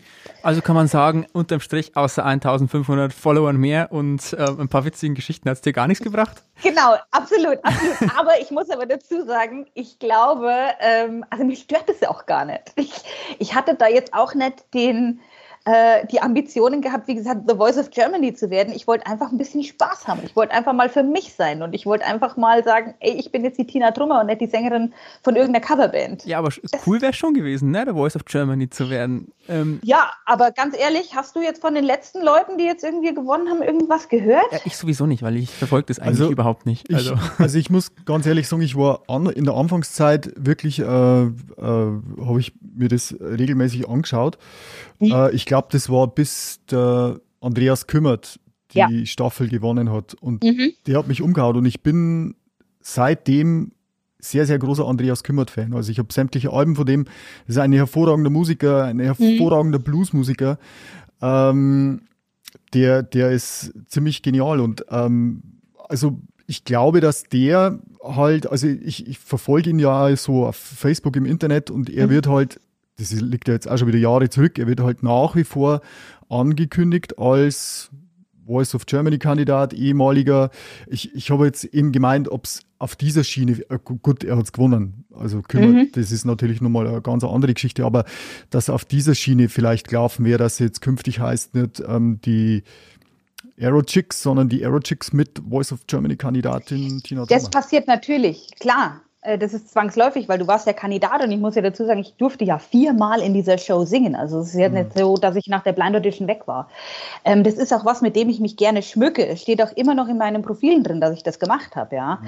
Ähm, aber äh, ich, ich bin nicht davon ausgegangen, dass ich das, damit jetzt reich und berühmt werde. Und ähm, wenn man ein bisschen jünger ist, denkt man vielleicht, okay, ich nehme da jetzt teil und ich kann jetzt die Welt niederreißen. Aber das, man muss realistisch sein. Das ist ein Spiel. Das ist einfach ein Spiel, das man spielt und wenn man rausfliegt, dann darf man nicht enttäuscht sein, sondern muss halt gucken, entweder ich mache genauso weiter und das habe ich getan, weil ich mich, weil ich damit glücklich bin. Ähm, oder ich muss halt gucken, dass ich jetzt sage, ich muss gucken, dass ich Produzenten finde, ich muss Lieder schreiben. Und da bin ich nicht der Typ dafür, das kann ich leider nicht. Ja, das hat mir nie jemand gezeigt. Schreibst du nie selbst Songs dann? Nein, nein, Wolfi, weil Wirklich? ich bin da nicht skrupel. Nein. Ja, okay. Okay. Ich, da wird nur Blödsinn dabei rauskommen. Also ich, ich weiß nicht, ich könnte vielleicht irgendwelche Faschingslieder schreiben, ja. ja aber da gibt es einen äh, Bedarf, bestimmt. Ja, mit Sicherheit, ja, mit absolut. Aber ähm, ich weiß es nicht. Ich glaube, fürs Texte schreiben muss man skrupellos sein. Wobei ich bin skrupellos. Nein, Wa äh, warum skrupellos? Da muss ich jetzt mal nachfragen. Naja, du, manchmal, wenn du Texte liest, denkst du dir so, okay, was hat er sich dabei gedacht? Ja. da musste, du, also das, im ersten Moment geben sich bei manchen Dingen keinen Sinn. Ja. Äh, und ähm, vielleicht erst beim zweiten oder dritten Mal durchlesen oder hinhören. Und das kann ich nicht. Also bei mir muss ich alles reimen. Das ist, ich bin super Kreuzreimer, ja. Aber das, das war es dann auch. Ich habe einen Kumpel, dem schicke ich jedes Jahr an seinem Geburtstag schicke ich äh, ein Gedicht. Das kann ich super. Das mache ich ad hoc, ja. Aber. Also sowas ähm, wie Haus auf Maus und Haus, Maus. Ich habe jetzt nicht. Haus, ja, genau. Maus. Ja. ja, das ist genau, das ist voll meins. Ja, da, da bin ich sofort dabei. Aber, ja gut, ähm, aber Faschings, Faschings-Songs mit einer Rockröhre, das wäre doch das wäre doch auch mal was. Also, das wäre eine super Marktlücke. Ja, aber ich glaube, ich fühle mich da nicht wohl und ich muss mich auf der Bühne ja dann trotzdem irgendwie wohlfühlen. Ja. Du hast gerade vorhin auch mal von DSDS gesprochen, so ganz kurz. Und mhm. ich habe trotzdem das Gefühl, weil Stefan das auch angesprochen hat mit Andreas Kümmert zum Beispiel, dass der Erfolg oder zumindest das, was man aus The Voice of Germany mitnimmt, um einiges nachhaltiger ist als das, was diese Leute bei äh, zum Beispiel DSDS da irgendwie mitnehmen. Weil äh, da ist es tatsächlich so, ich glaube, ich kannte noch nie irgendeinen von DSDS, der gewonnen hat und schon gar nicht, ähm, dass der nach zwei Jahren noch irgendwie bekannt wäre. Äh. Ah, die erste Staffel schon. Also ja, äh, ja. Juliette Ähm, die ist zweite geworden damals. Die ist, ähm, die ist, war Vocal Coach jetzt jahrelang bei, bei DSDS, ähm, ist auch Vocal Coach jetzt für ein ähm, für ein Schlagerduo, das nennt sich Neonlicht. Mhm. Ähm, ich verfolge ich verfolg solche Sachen einfach irgendwie, finde ich interessant. Und auch der Gewinner, also der Alexander erste, der erste, der, der erste Alexander genau, Grafs, der war, und also das fand ich zum Beispiel schon sehr bemerkenswert, der war jahrelang in Hamburg Musical-Darsteller bei war Tarzan, ne? ja. und ist jetzt aktuell meines Wissens äh, ich bin mir nicht sicher, ob es in Bad Segeberge ist. Bei den Karl-May-Festspielen spielt er den Old Shatterhand. Also ich glaube, dass ja. er den Old Shatterhand spielt. Also der hat, der hat tatsächlich äh, Karriere gemacht, kann man sagen. Der hat, genau, aber, der hat aber, aber ich, einer von 20. Ich, klar, so. aber ich ja. weiß, was du meinst. Ja. Äh, es, es ist wirklich so. Ich meine, der Andreas Kümmert war vorher schon ein brillanter Musiker, der, mhm. ich weiß gar nicht, was den überhaupt äh, dazu bewogen hat, da hinzugehen. Er wird halt jetzt ein paar Gigs mehr bekommen, aber, ja, genau, ähm, aber er war vorher also ich hab mal, ich, ich bin zu dem, ich hab, ich hab mir den seine Stimme hat mich umgehaut damals, ja, so. Mhm. Und ich hab mir damals Alle. eine alte äh, Platte von ihm gekauft und die war fantastisch. Und das ist eine der, der besten Bluesrock-Sachen, die ich daheim hab. Also muss ich wirklich mhm. sagen. Und, und äh, ich habe den schon ein paar Mal live gesehen, dieser hervorragende Musiker. Aber es stimmt schon, die, die anderen so mit nur gute Stimme und die dann auch gewonnen haben, die, die sind dann irgendwann wieder weggespült worden. Weil es ist ja aber haben einen ein Song und das war's. Es ist das ein Witzige ist, Überangebot. Absolut, aber das Witzige an der ganzen Geschichte ist, dass ja eigentlich nicht, noch nicht mal die Leute, die ähm, äh, gewinnen, irgendwie äh, richtig erfolgreich sind, sondern ja. ein Max Giesinger, Max Giesinger ist damals Dritter oder Vierter geworden in der ersten Staffel von The Voice. Michael Schulte war in der gleichen Staffel gewesen. Ja, die haben sich, glaube ich, Platz drei und Platz vier irgendwie äh, geteilt. Ähm, Mattea, ähm, die, die war auch irgendwo in der Staffel gewesen. Die hat jetzt mit Mark Forster ein Lied zusammen gemacht. Zoe Wees, äh, mhm. The Voice Kids, äh, die macht eine internationale Karriere. Also und, und ist in den Battles damals rausgeflogen. Also es kann funktionieren. Es kann ein Sprungbrett sein. Also international, ja. glaube ich, in, in Staaten oder in England, glaube ich, gibt es auch die eine oder andere Sängerin, die tatsächlich in, durch irgendeine Castingshow bekannt worden ist. Ähm, ist nicht sogar die Alicia Keys? Ne? Ich, glaub, ich, bin, ich bin mir nicht sicher. Also es gibt wirklich sehr, sehr bekannte mhm. Künstler, die tatsächlich äh, durch eine Castingshow berühmt worden sind. Aber klar, ich bin da voll bei dir, Wolfi. Äh, in der Regel sind es nach ein paar Wochen wieder vergessen. Das ist die Erstplatzierten, so. die Erstplatzierten definitiv. Und, und ich sage mal so, es ist ja eine, gesunde Herangehensweise, äh, wie du das jetzt sagst, dass du sagst, du wirst jetzt da einfach ein bisschen Spaß haben. Ich, ich finde immer, oder ich zucke immer so ein bisschen zusammen, wenn ich dann so die, die, die ganzen jungen Mädels und Jungs höre, die dann sagen, ah, oh, das bedeutet mir alles in meinem Leben mhm. und ich habe keine Alternative dazu und denke mir immer, oh Gott, also äh, ihr solltet ja, euch schon ja. auf irgendwas anderes konzentrieren, aber einfach um ein bisschen Spaß zu haben und mal zu schauen, wie weit komme ich denn, wie, wie genau. werde ich denn eingeschätzt von Profis und. Wie bei den Bundesjugendspielen damals. Du willst einfach ja, eine Urkunde kriegen. Immer eine Teilnehmerurkunde. Immer. ich auch. ah, herrlich. Ja, aber genauso ist es. Ähm, du willst dich einfach messen mit anderen. Und für mich war das ja damals schon, dass ich überhaupt eingeladen wurde zu dieser Blind Audition. Ey, da haben sich 8.000, 9.000 Leute beworben. Ja. Und dann ziehen die da 300 raus, die in dieser finalen Auswahlrunde sind. Und von diesen 300 Leuten laden die 110 ein. Und dann ja. war ich da dabei. Und von den 110 strahlen die nur 90 Leute aus. Ja. Und da war es dann schon, als ich keiner umgedreht hat, habe ich mir gedacht, fuck, oh, hoffentlich, werde ich ausgestrahlt, weil das soll ja dann trotzdem Werbung für meine Band sein. Kannst, kannst du eigentlich sagen, wie viele Leute, für wie viele Leute sich keiner umgedreht hat, ungefähr? Ja, ja, kann man, kann man schon, kann man ungefähr sagen. Also ich glaube, 80 Leute sind, ähm, nee, 70, glaube ich. 70 Leute haben sich irgendwo in diese Teams verteilt. Da hat man der, das eine Team hat man ein, ein oder zwei Kandidaten mehr als das andere. Ähm, deswegen gibt es dann immer so diese Dreier-Battles, dass man zwei Leute auch mal raushaut. Ähm, und äh, dann, dann gibt es definitiv 20 Leute, für die hat sich keiner umgedreht, die werden auch nicht ausgestrahlt. Das heißt, die hatten den kompletten Probeaufwand, alles anreisen, abreisen, äh, Interviewtermine, die haben das alles umsonst gemacht. Das, das ist maximal ärgerlich. Das ja. war echt. Und dann, ich, deswegen habe ich, mir, hab ich mich so gefreut, als Sido mich als biedere Hausmutti betitelt hat, weil ich mir gedacht habe, das müssen die ausstrahlen. Das geht gar nicht anders, ja und war dann umso dankbarer, als die Tür hinten aufging und ich war dann bei meinen Mädels und war enttäuscht und hinter mir schreit dann der Mr. Santos Hallo und ich drehe mich ja. um und denke mir, geil, der Typ, der steht nicht einfach so da. Aber, aber nur mal, ich, ich wiederhole mich, aber ich glaube nicht, dass in Sido sein Spruch ähm, der große Kracher war, sondern eine Antwort. Ja, das glaube ja, ich tatsächlich kann, auch. Das war, kann schon wirklich sein, ja, freilich. Aber wie gesagt, die Vorlage, die, die hat er mir eben gegeben und die habe ich, hab ich sehr, sehr gerne genommen. Na, ja, Ihr hört den Oberpfalz Medien Podcast, meinen Soundtrack mit Stefan Puhane und Wolfi Ruppert. Wir machen eine kurze Werbeunterbrechung und sind dann gleich wieder für euch da. Bis gleich.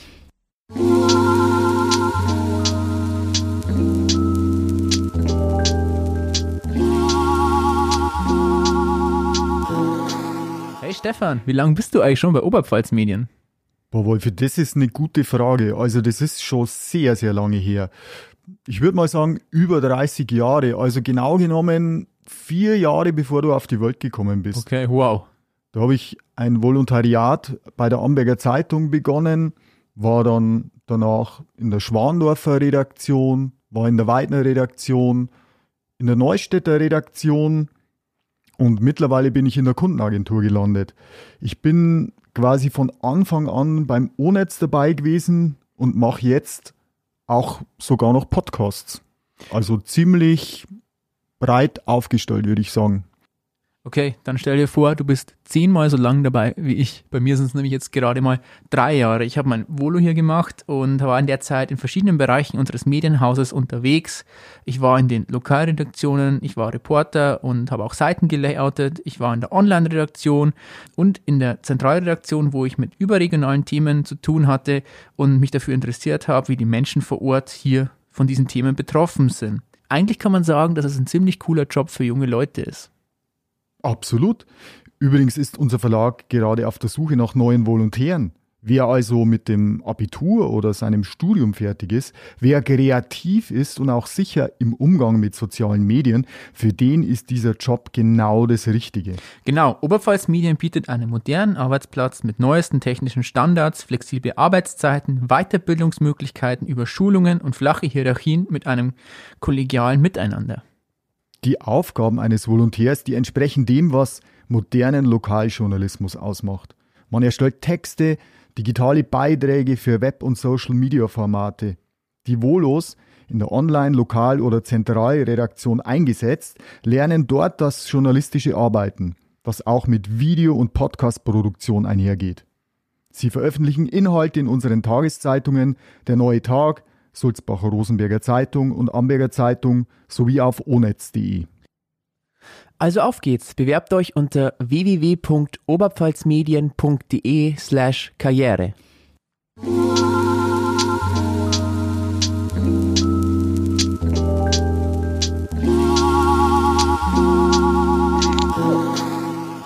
Und wir sind zurück beim Oberpfalz Medien Podcast, mein Soundtrack mit Stefan Puhane und Wolfi Ruppert. Wir befinden uns im Gespräch mit Tina Trummer und Tina, ich habe gleich eine Frage an dich. Normalerweise ist es ja so oder oft, wenn man Menschen fragt, welche ist denn gerade deine Lieblingsband, dann heißt es immer so, ja, das kann ich jetzt auf Anhieb nicht sagen, da gibt es so viele und bla bla bla. Und deswegen frage ich dich jetzt einfach mal, wenn du die 18-jährige Tina wärst, was wäre deine Lieblingsband, wenn du jetzt mit mir sprechen würdest? Die 18-Jährige. Ah, dann ist es Incubus. Okay, Incubus. Die, ja, richtig.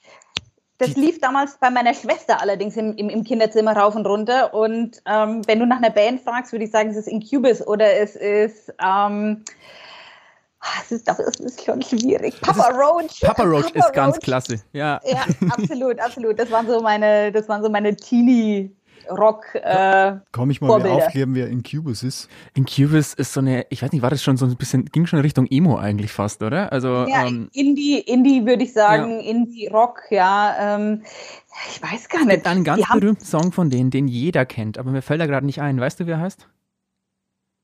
Natürlich fällt es mir nicht ein. Ja, gut, aber Stefan, ich, ich zeig dir irgendwann mal was von Incubus, dann okay. weißt du auch Bescheid. Und tatsächlich ja. Papa Roach, ich hätte jetzt gedacht, dass es vielleicht doch ein bisschen äh, sanfter bei dir ist, aber du sagst ja selber, du bist eine Rockröhre. Von daher, ja. Papa Tina Roach. Power Voice. Power Voice. Tina Power pa Voice. Power Tina.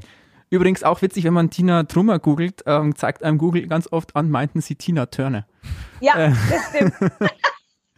ja, wir, wir, haben, wir haben ja schon festgestellt, also man könnte sich ja keinen besseren Künstlernamen ausdenken. Ja. Absolut nicht. Also, man verschreibt sich mal, will Tina Turner googeln und kommt auf Tina Trummer und bam, hat man dich. Also da greifst du die ganzen Verschreiber ab. Gott sei Dank habe ich einen Michi geheiratet, na, sonst hätte ich diesen geilen Nachnamen nicht. Ich habe aber quasi im Endeffekt ja meine komplette Identität gewechselt. Ich bin ja von der Martina Barnickel zu Tina Trummer geworden, also durch die, durch die Heirat. Ich habe mir dann irgendwann selber den, den Namen Tina gegeben, weil in Hessen heiße ich immer noch Martina Barnickel, ja, für meine Schulkameraden. Und hier bin ich die Tina Trummer. Das heißt, wenn mich irgendjemand im Fernsehen gesehen hat, hat er gesagt, ach ja, habe ich schon mal gesehen, aber wer, keine Ahnung, wer Tina Trummer ist. Jetzt, jetzt, muss ich trotzdem ganz kurz was loswerden. Und zwar, ähm, weil es die ganze Zeit auch bei uns auf dem Tisch liegt, ähm, die neueste Leo von Oberpfalz Medien. Mhm. Viele kennen die Tina vielleicht auch nicht nur von Voice of Germany oder aus diversen Auftritten von ihren Coverbands, sondern auch als Model von unseren Co-Fits. Oberpfälzer mhm. Ozechzeich. Ozechzeich, ja. ja Wie bist du denn da, da dazu gekommen? Vielleicht bloß so ein kurzer Exkurs. Bin ich noch da dazu gekommen? Du, da habt ihr, da haben, da haben wir die Kolleginnen, die haben mich äh, über Instagram angeschrieben, haben gesagt, du pass mal auf, hättest du da Bock drauf? Und dann habe ich mir gedacht, hm, ich weiß nicht, um was es geht. Was sind das denn für Klamotten? Und dann habe ich das gesehen, ähm, um was es sich da handelt. Und ähm, ich kenne den Andreas tatsächlich, ähm, der diese Klamotten macht. Ähm, und äh, habe von ihm schon mal äh, kurz nach meiner The Voice-Karriere eine Mütze gekriegt von Kofitz, ähm, die ich mit Stolz trage, die Huscheler Mütze. Und äh, habe dann, hab dann diese Sprüche da drauf gesehen. Ich fand die cool und habe gesagt, hey, da mache ich mit, das finde ich richtig toll und äh, das sind schöne Sachen und es ist wirklich was, äh, über, das, über, über dieses T-Shirt kann man tatsächlich kommunizieren und ich, ähm, es hat mir gefallen, also ich fand das richtig gut. Ja, das passt schon. Ja, das passt, kann man sagen, passt, passt schon. Butzelko gibt es noch, glaube ich. Butzelko. Butzelko. Ja. Genau, jetzt lass uns mal wieder zur Musik zurückkommen. Du hast ja ähm, Alanis Morissette gesungen bei The Voice of Germany. Hast du dir das selber ausgesucht? Wurde das zugeschustert oder bedeutet dir die Band viel oder hat dir mal viel bedeutet? Also. Hol mal ähm, ein bisschen weiter aus. Also man, man darf sich den Song nicht selbst aussuchen, sage mhm. ich jetzt einfach mal so. Die Musikredaktion gibt dir Empfehlungen oder man, man wird es, man, mache das beim Casting, bei dieser finalen Auswahlrunde. Ähm, geben sie dir schon ein paar Lieder vor, wo sie meinen, die passen zu dir. Okay. Und bei mir war es tatsächlich so, ich habe mit diesem Song von Alanis Morissette mit Hands Clean äh, habe ich meine zweite Runde bestritten. Also da hatte ich das Instrumental mit dabei und mit You Shook Me All Night Long von ACDC. Krass. Und ähm, dann habe ich ähm, die beiden Lieder gesungen und ähm, musste dann in dieser in dieser Auswahlrunde nochmal ein paar andere Lieder singen. Da war mhm. unter anderem auch Sweet Child of Mine dabei gewesen. Also es waren ganz, ganz viele Sachen. Und du musst dich aber so ein bisschen überraschen lassen, was kommt da jetzt auf dich zu. Also du kriegst, du wirst ausgewählt für die Blind Audition und kriegst dann eine E-Mail und in dieser E-Mail steht dann schon gleich drin, ähm, wann deine Probetage sind und was dein Song ist. Okay. Ich merke, wir kommen nicht los von Voice. Nein, überhaupt ja, ja. nicht. Und ich muss dazu sagen, ich habe dieses Handclean gelesen und habe mir gedacht, oh Scheiße. Also ich war nicht begeistert. Ich, ich, es, es hat noch andere tolle Lieder von Alanis Morissette gegeben, die ich viel lieber gesungen hätte. Ähm, Aber nicht ironic, oder? Nee, nicht ironic. Nein, ich hätte gerne You Ought to Know, You Ought to Know, das hätte ich gerne gesungen. Das ist einfach so ein Lied, da kannst du alle Aggressionen reinlegen, die du hast. Und ähm, ja, ich habe mich aber nicht beschwert, weil ich gesagt habe, um Gottes Willen, ja, Alanis Morissette, das ist so mein Steckenpferd. Ich weiß, dass ich das kann, ja. Ähm, äh, aber ich war im ersten Moment ein bisschen enttäuscht, dass es genau das war. Sie haben mir das zwar zugeschustert, weil ich es vielleicht vorher gesungen habe, aber ähm, ich hätte gerne ein bisschen, ich hätte gerne ein bisschen mehr gerockt mhm. äh, auf dieser Bühne.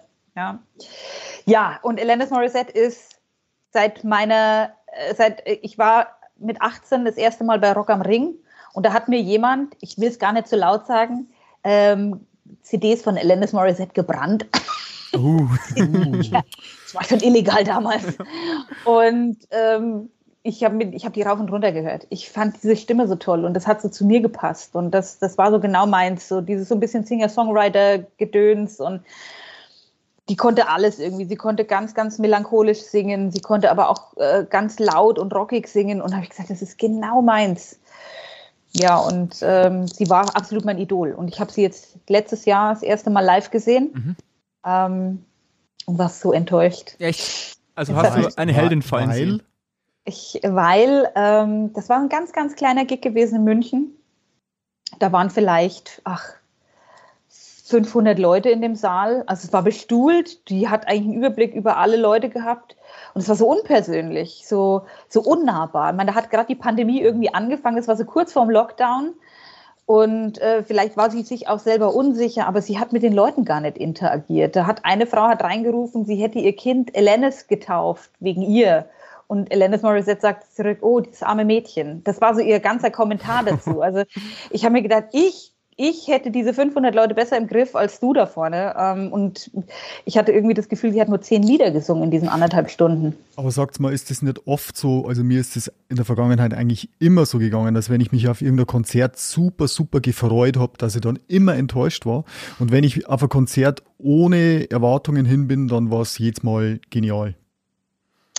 Ja, also ich glaube bei den, also ich bin, ich bin kein Konzertgänger, das muss ich dazu sagen. Ich Äh, erstens mal, weil ich einfach selber so viel gespielt habe in den letzten vielen Jahren, äh, hatte ich die Zeit dazu nicht. Und ich bin auch jemand, der große Menschenmassen scheut. Also ich, ich stelle mich nicht gerne in eine Menge rein.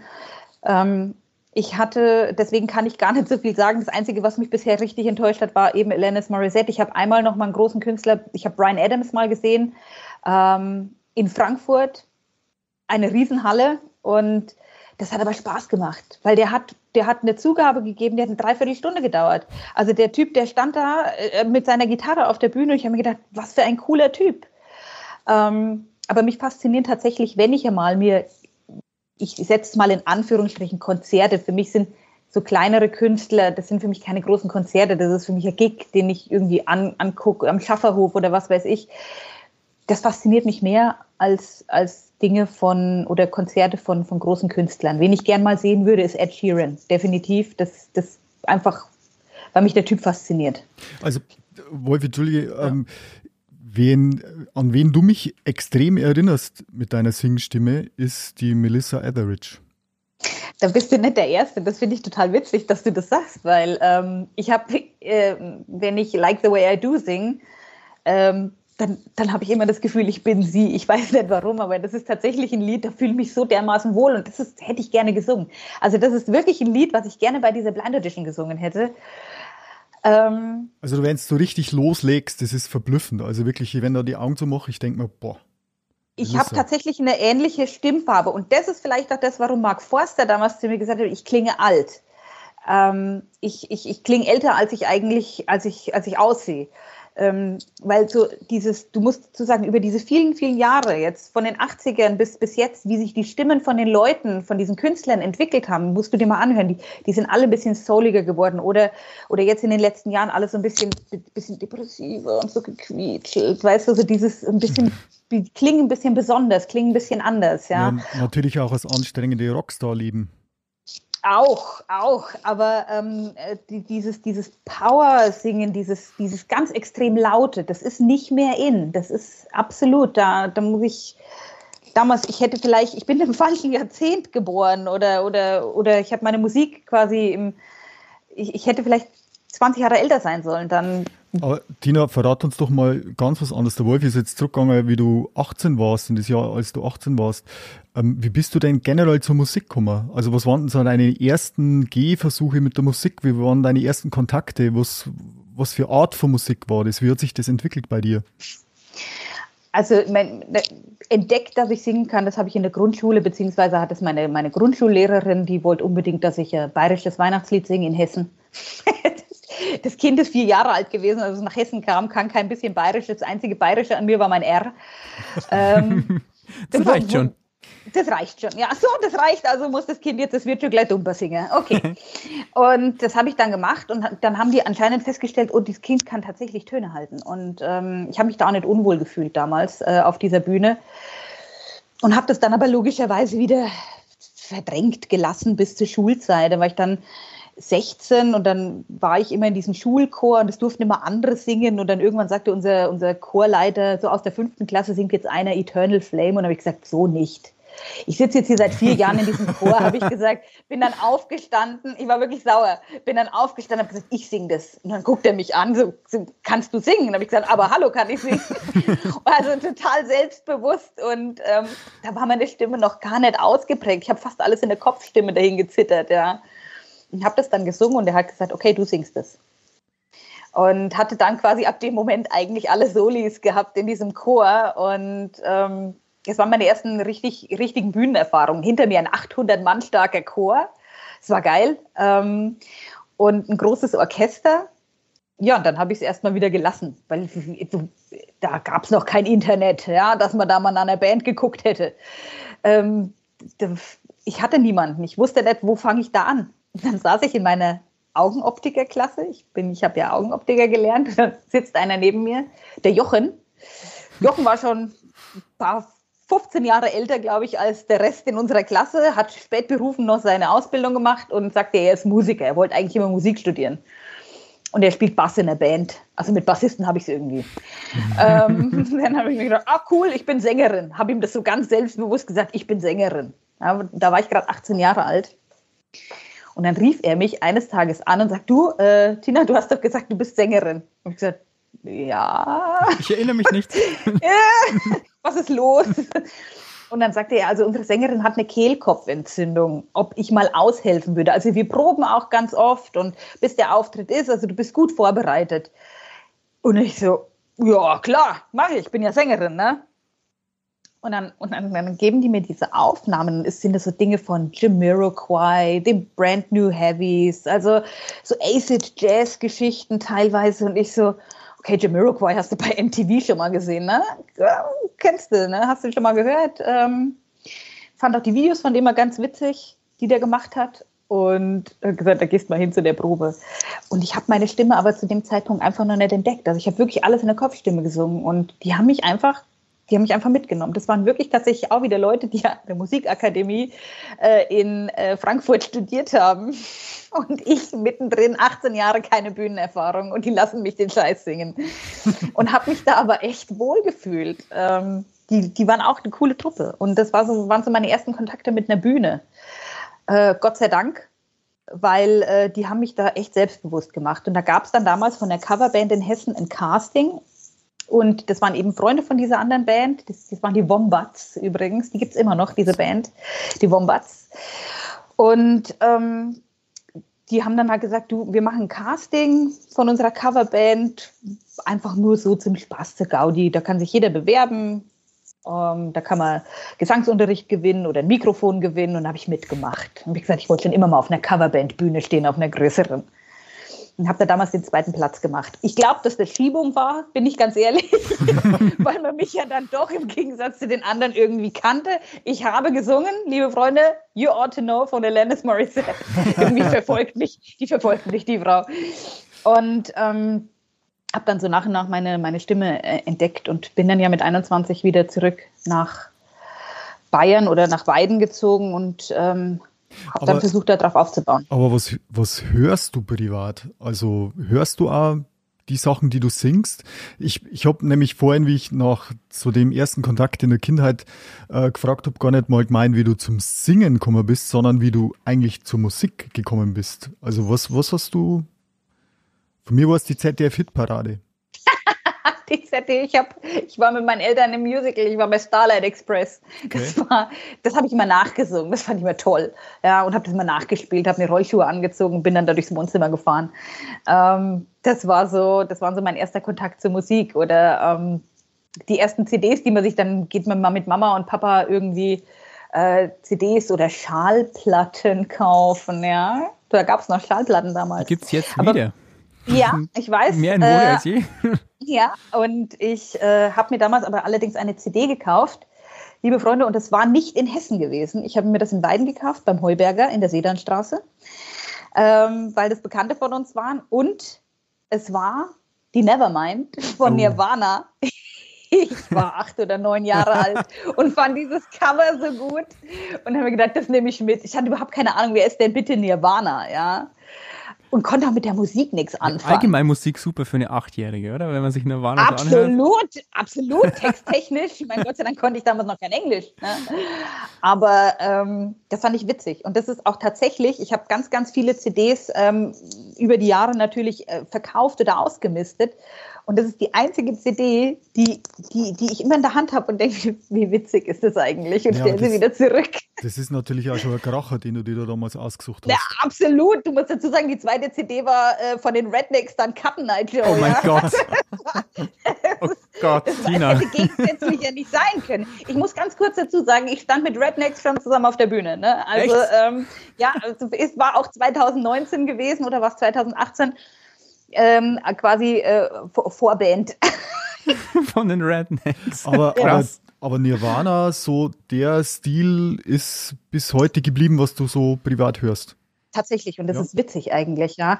Ähm, ich, ich würde sagen, ja, was ich privat höre, wenn ich privat etwas höre. Ähm, ich weiß nicht, ob sich das über die letzten Jahre einfach so ein bisschen bei mir eingespielt hat. Ich bin keiner, der jetzt sagt, ey, ich mache mir jetzt Musik an. Mhm. Ich, ähm, wenn, wenn runterkommen, komme aus dem Bad raus und gehe runter in die Küche und das Erste, was mein Mann macht, ist, der macht das Radio an. Ich kann es nicht hören. Ich habe, mir ist es zu, zu viel dann schon. Vielleicht kommt es eben durch die letzten Jahre, wenn du sagst, du spielst 50 Mal im Jahr und hast da einen unglaublichen Lärmpegel. Manchmal habe ich auch das Radio im Auto einfach aus. Das ist ähm, exakt jetzt das, was uns äh, in unserer letzten Folge der Markus Engelstädter gesagt hat, dass echt? der ja, ja, ja. Also er, er, hat uns genau das auch gesagt, äh, was, wie man gefragt haben, was er privat hört, dass er gemeint hat, der wenn oft von irgendwelchen Gigs heimfährt, dann schaltet das Radio aus, weil er ja. einfach keine Musik mehr hören kann, weil es mhm. sonst zu viel wird. Ich hatte, ich hatte mal, ich bin mit einem Kumpel Auto gefahren und hatte eine, äh, noch ein Kassettendeck in meinem Auto drin und da war auf der B-Seite von der Kassette war nichts drauf. Ja. Und die, die Kassette dreht, ja, und du hörst nichts, also still im Auto. Und er so, hä, warum, warum, warum kommt da jetzt nichts? Dann habe ich gesagt, naja, ich habe eben die B-Seite leer gelassen, weil ich mal meine Ruhe haben möchte. das ist mein Lieblingssong. Und dann sagte er, dann sagte er, ach wirklich? Und dann habe ich gesagt, ey, komm, Alex, da kann ich auch eigentlich das Radio einfach nur ausmachen. Ne? Aber es ist wirklich, ähm, es, ich, ich, ich weiß auch nicht, wann ich mir das letzte Mal richtig Musik gekauft habe. Also wenn ich irgendwas höre, dann sind es Dinge, die ich schon ewig im Schrank habe. Ja. Oder ich höre mir mal ein Cover von, von, einem, von, von irgendwas an. Oder es gibt Bands, die cool covern. Sowas höre ich mir dann allerdings auf YouTube oder so an. Aber was es ist jetzt nicht. aktuell? Was, was gefällt dir denn? Was, was hast du die letzten Male gehört, was du sagst, Mensch, das ist jetzt momentan das Ding? Ich kann es dir gar nicht sagen. Das, das, äh, das macht mich teilweise auch so ein bisschen traurig, dass ich dir das nicht beantworten kann. Ja. Ähm, ich ähm, ich habe natürlich in den letzten Jahren ganz, ganz viel Bierzeltmusik gehört. auch privat, weil ich es mir ja raushören musste. Und ähm, wenn ich wenn ich jetzt so zurückdenke, was habe ich jetzt die letzten Wochen, habe ich irgendwas mal angemacht? Da gibt's, es gibt eine Band, die heißt Walk of the Earth. Die machen, die, die covern, die covern Lieder und da habe ich mir Eye of the Tiger angehört. Ja, das ist ähm, einfach, weil es eine komplett andere Version ist, weil es nicht das ist, was du aus den 80ern oder 90ern kennst, was die, was, was, die, was die Leute früher gespielt haben. Ähm, aber es gibt jetzt keinen Künstler, wo ich sage, der, doch, doch eigentlich schon der fasziniert mich. Und das ist tatsächlich, so blöd sich das anhört, mein Coach, weil der fasziniert mich tatsächlich, weil ich den. Ähm, der Nico Santos. Nico Santos. Oder der Markus ja. Engelstädter. Der Markus Engelstädter, der fasziniert mich sowieso. Also Markus muss ich dazu sagen, dem, wenn ich höre, das ist der absolute Endgegner. Also den, den kann ich mir stundenlang anhören. Der kann mir, der kann mir das, das allerschlimmste Schlaflied kann der mir vorsingen. Ich würde es immer noch feiern. ähm, aber Nico Santos, also tatsächlich vielleicht auch einfach, weil ich jetzt einen ganz anderen Bezug zu ihm habe, das ist überhaupt nicht meine Musikrichtung, das, was er da macht. Aber mich fasziniert das, was er mit seiner Stimme macht. Ähm, wie, er, wie er phrasiert oder wie er, ähm, wie er einen Ton singt. Das fasziniert mich. Aber ich, ich kann euch jetzt nicht sagen, dass ich jetzt irgendwo eine Lieblingsband oder irgendwas hätte, was mich, was mich gerade momentan total umhaut. Naja, es ist halt natürlich auch immer so, dass man, ich, man verändert sich. Also ich glaube, ich kenne das auch, dass ich früher ähm, Sachen rauf und runter gehört habe. Also wirklich komplett und heute interessiert es mich einfach überhaupt nicht mehr. Also wenn es mal läuft, finde ich es toll. Aber im mhm. Großen und Ganzen ähm, ist, ist, ist, ich höre nicht mehr aktiv Musik, sondern wenn es nebenbei läuft, freue ich mich. Und mehr ist es irgendwie auch nicht mehr. Aber das Gefühl ist dann trotzdem cool, wenn man irgendwie so einen Song hat, den man früher immer gehört hat und der läuft dann zufällig irgendwann. Dann freut man sich eigentlich genau. umso mehr. Ne? Also ich, ich, ich muss euch beiden da jetzt komplett widersprechen. Ich bin der Älteste in der Runde und ich, also ich höre absolut aktiv Musik und ich könnte es, also ich bin ich will jetzt nicht sagen, dass mir jede Woche eine neue Band auffällt, das mit Sicherheit nicht. Also ich höre auch viel alte Sachen, die ich habe, aber ich es sind immer wieder mal Sachen, die, äh, die ich entdecke für mich und so weiter. Und ähm, also ich höre eigentlich rund um die Uhr Musik. Vielleicht kommt es bei mir auch wieder jetzt, äh, mhm. weil ich, weil ich schon so lange einfach keine Musik mehr gemacht habe, bin ich natürlich da ein bisschen ausgehungert, wenn es um das geht. Ne? Aber äh, vielleicht, ja, wie gesagt, vielleicht, vielleicht äh, springt mich irgendwann wieder was an, wo ich sage, okay, das flasht mich jetzt total. Aber sag mal, ähm, als junge Mama, wie ist es denn dann mit dem Einfluss, die die Kinder musikalisch auf die Eltern haben? Oder den Einfluss, den die Eltern musikalisch auf die Kinder haben? Ja, das ist tatsächlich, ähm, das ist witzig, dass du das sagst, weil ähm, mein Sohn hat vorgestern ein altes Handy von mir ausgegraben und wir haben es halt aufgeladen, einfach, dass er damit ein bisschen spielt.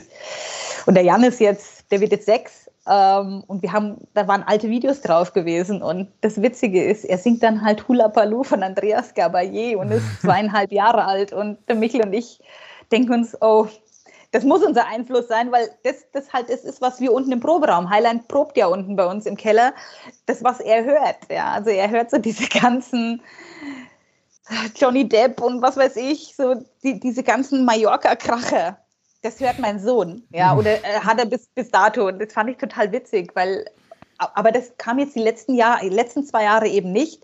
Da kommt jetzt dann der, der junge Mann daher und sagt, er möchte ACDC hören. Okay. Ja. Aber es wird weil doch. Das dann, ja, es wird. Also es, er, ist nicht, er ist nicht verloren. Ähm, er, ist, er, nee, also er orientiert sich natürlich an dem, was, was wir hören, ja, oder was bei uns läuft. Ja, ja aber das ist, das ist, finde ich, schon die Schwierigkeit. Ich glaube, ich habe das auch schon mal erwähnt gehabt. Also wenn die Kinder ganz klein sind und dann wirklich nur so die typischen Kinderlieder hören, das ist manchmal schon, also mir ging es zumindest so, eine Qual. Ja, so und wir haben auch daheim versucht, die so schnell wie möglich auf einen guten Weg zu bringen. ja, nee, Kinderlieder gibt es bei uns gar nicht. Irgendwie so, ja, so ein bisschen. Kein Donike. Äh, doch, ja, aber das ist dann aber, da kannst du aber nicht sagen, dass es jetzt ein Kinderlied in dem Sinn ist, sondern Highline spielt, ja. Highline spielt halt unten, ja. ja, aber ich höre mal, halt hör mal fünfmal das Fliegerlied an, ich meine, dann. Ja, da, ich, du brauchst mir nichts sagen. Ich habe, ich, bei, bei den Proben musst du das auch mal fünfmal hintereinander spielen, damit das sitzt, ja. Das ist ja, grenzwertig. Nee, aber der ist, ähm, der hat einen guten Musikgeschmack und er ist ähm, mit seinen jetzt noch fünf Jahren auch sehr ambitioniert, selber ähm, ein Instrument zu spielen. Also wir gehen jetzt aktuell gerade in Trompetenunterricht, weil er sich das gewünscht hat. Und der kann nach vier Stunden kann er Lieder spielen. Also ähm, ich, ich, bin sehr stolz. Du spielst ja selber auch ein Instrument, richtig? Ja, ähm, also Lagerfeuer tauglich, Gitarre, also so zum Einführen. Ja. ich, kann, ich kann ein paar Akkorde, ich kann mich auch begleiten, aber nicht besonders gut. Also ich würde jetzt, ich würde ich würde nie sagen, ich bestreite einen Auftritt mit diesem Instrument. Also das suche ich mir lieber Profis. Hast du dir nie überlegt, mal als Solokünstlerin dich irgendwo in ein Café zu setzen oder so, nur mit Gitarre und da zu singen? Ja, oder war das ursprünglich das Ziel und hat dann nicht geklappt? Oder? Tatsächlich, du hast absolut recht. Ich weiß nicht, kennen wir uns schon länger, Wolfi? Wie, wie schaut's aus? Also ich habe tatsächlich vor vielen, vielen Jahren, als ich noch in Hessen gewohnt habe, mich versucht, mit der Gitarre zu begleiten. Aber ich habe dann immer gemerkt, dass mein Gesang dadurch leidet, weil ich zu schlecht Gitarre spiele. Ähm, dass ich ich habe mich zu sehr auf dieses Instrument konzentriert und habe dann einfach nicht mit dem Singen. Das hat nicht gepasst.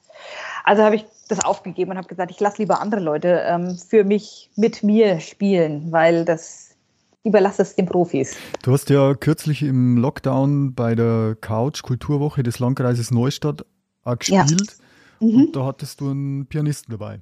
Genau, das war der Norman von Highline. Ah, okay. Der mhm. mich da begleitet. Wir sind nach wie vor sehr, sehr gut befreundet und ähm, das ist halt dann auch super. Erst nochmal ist man zusammen einigermaßen eingespielt, man kennt sich. Der Norman, der weiß ganz genau, ähm, dass ich manchmal so ein bisschen nachhänge beim Singen, also dass ich vielleicht nicht immer genau den Takt halt, der, der richtet sich total nach mir. Ähm, und den rufe ich an und sage, du Norman, wir müssen das nächste Woche machen. Ich gebe dir hier mal 15 Lieder und dann macht er das. Super. Aber Tina, jetzt sag mal, ähm was sind denn so deine Pläne für die Zukunft? Also, ich habe dich ja im Vorfeld schon gefragt, wir glaube, wir dürfen es verraten. Ähm, das zweite Kind ist auf der Zielgeraden. Absolut. Und ähm, du wirst dich wahrscheinlich dann in erster Linie jetzt erst einmal, also das, das, wird dann wahrscheinlich im Mittelpunkt des Ganzen stehen, aber rein musikalisch. Ähm, also momentan gibt's, wie, so, wenn ich das richtig verstanden habe, nur die Aero Chicks, ja? Genau, momentan gibt es nur die Arrow Chicks, weil ich, wie gesagt, mich äh, ein bisschen verkleinern wollte. Die spielen vielleicht fünf, sechs Mal im Jahr. Ähm, das habe ich gesagt, das, das schaffe ich auf jeden Fall. Aber äh, ich habe es jetzt in den letzten zwei Jahren gemerkt, mir fehlen die Midnight Ladies sehr. Äh, mir fehlen diese großen Bühnen sehr. Ich mag das einfach. Ich mag es, auf der Bühne zu stehen und 3.000, 4.000 Leute zu lenken.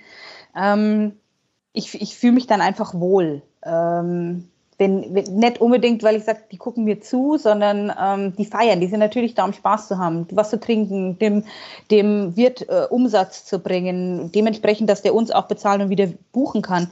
Aber das macht mir einfach Spaß. Das ist das, das Gefühl, wenn du auf der Bühne stehst und singst Tiamo und alle anderen schreien dir dann entgegen. Äh, und, und singen mit dir mit, einfach weil sie, weil sie vielleicht schon ein bisschen viel getrunken haben oder weil sie das Lied einfach so feiern. Ähm, das macht mir Spaß. Ich weiß es nicht. Vielleicht, vielleicht möchte ich es doch nochmal mit einer Coverband probieren. Und ähm, aber du hast recht, erstmal so die nächsten vier, fünf Monate steht der Fokus erstmal auf dem Baby und dann würde ich sagen, greife ich einfach wieder an. Aber ich werde nichts eigenes machen.